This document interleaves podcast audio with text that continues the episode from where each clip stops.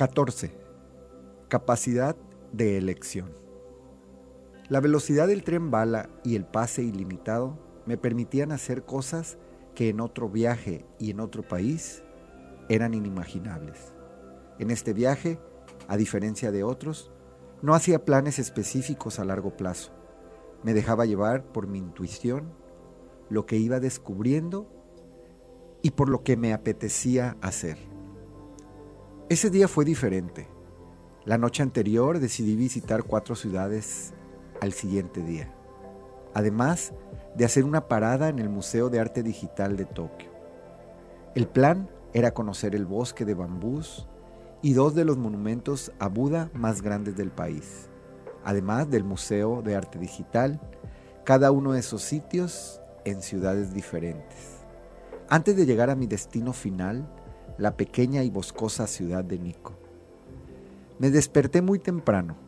Era la única forma de lograr cumplir con mi agenda apretada. La noche anterior había dejado todo listo. Solamente necesitaba tomar un baño y guardar todo en mi pequeña maleta. Mi compañera de innumerables viajes. El tren hacia mi primer destino, Arachiyama, partía a las 5 de la mañana.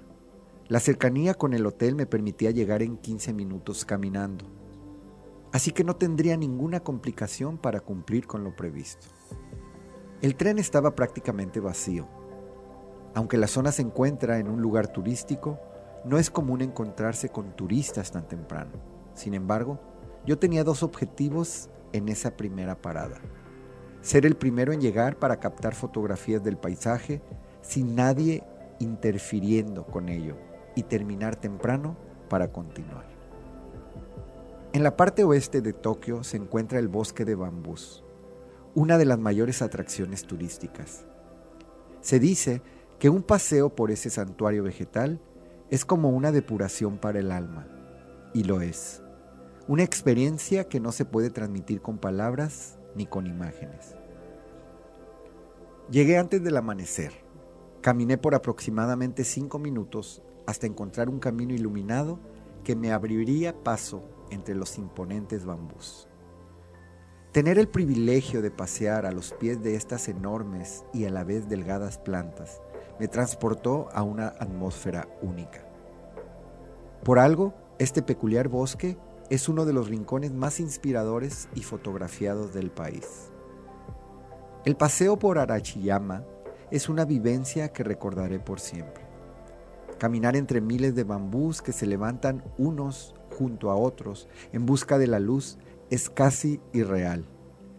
Es extraordinario ver a esos peculiares árboles mecerse por el viento y escuchar el sonido que esto produce en los enormes troncos, provocando un rumor indescriptible.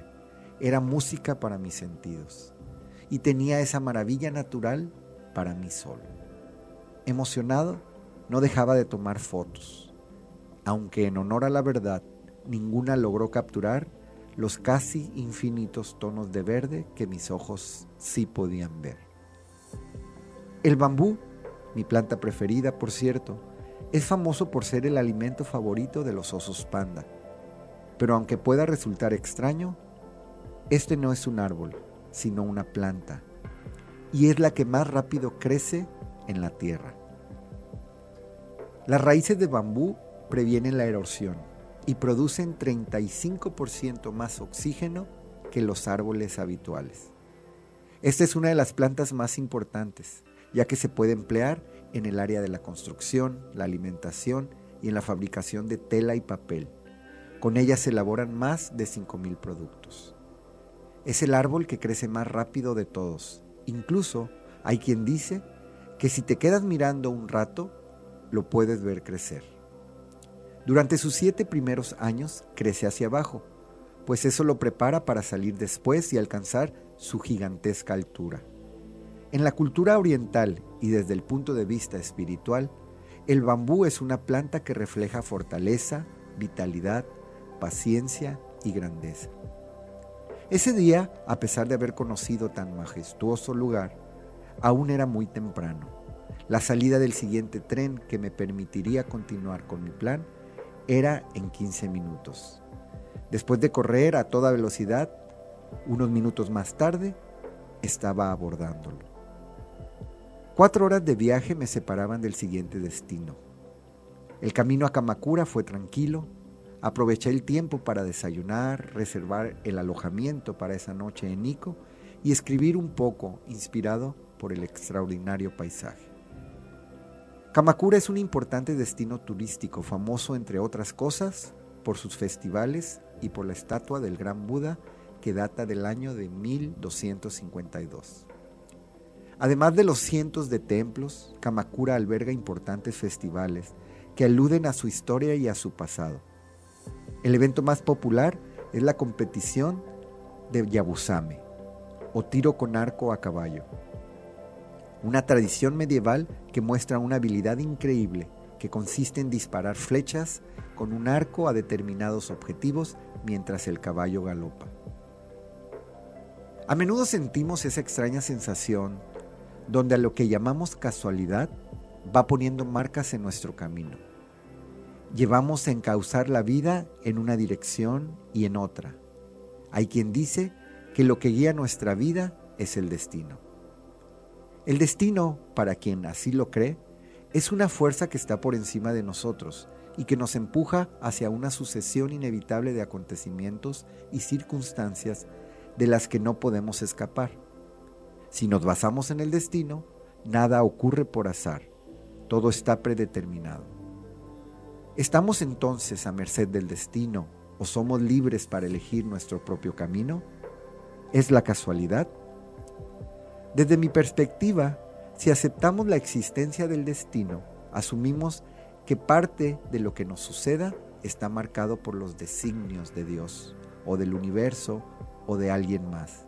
Es decir, algo que escapa por completo a nuestra comprensión y a nuestra conciencia.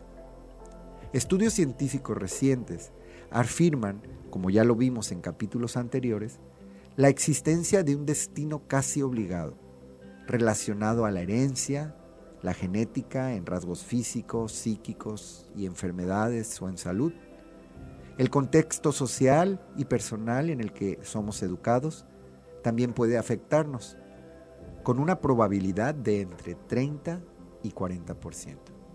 Pero por otro lado, tenemos la concepción de libre albedrío, donde cada uno de nosotros está condicionado por sus propias elecciones, por su historia, a través de reconocer errores, a través del perdón, de la confianza y el amor propio, asumiendo nuevos retos.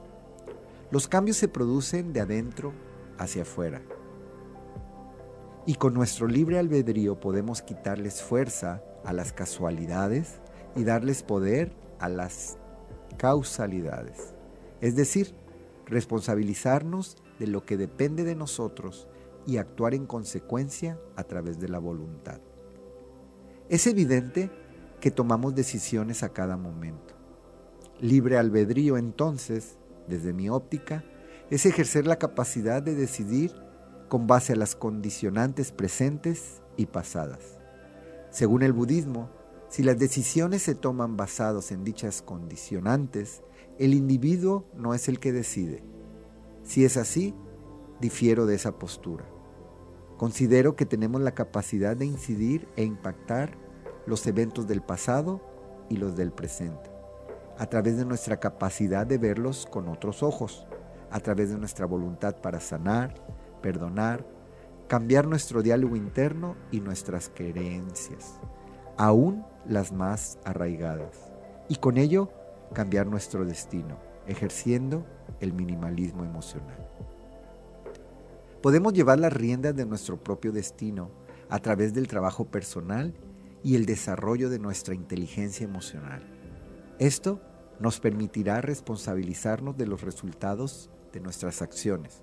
Solo así podremos hacer los cambios que se requieran para lograr nuestros objetivos, sin responsabilizar a otros o al destino. Somos el resultado de lo que pensamos, sentimos, declaramos e hicimos en el pasado. Lo que pensemos, sintamos, declaremos y hagamos hoy dependerá nuestro futuro. Somos el resultado de nuestros sistemas de creencias, ya que nos mostramos ante el mundo con base a ellas. Libertad y minimalismo emocional son proporcionales a la capacidad de ejercer el libre albedrío. Hasta que hagas consciente lo inconsciente, éste te dirigirá y tú le llamarás destino. Carl Jung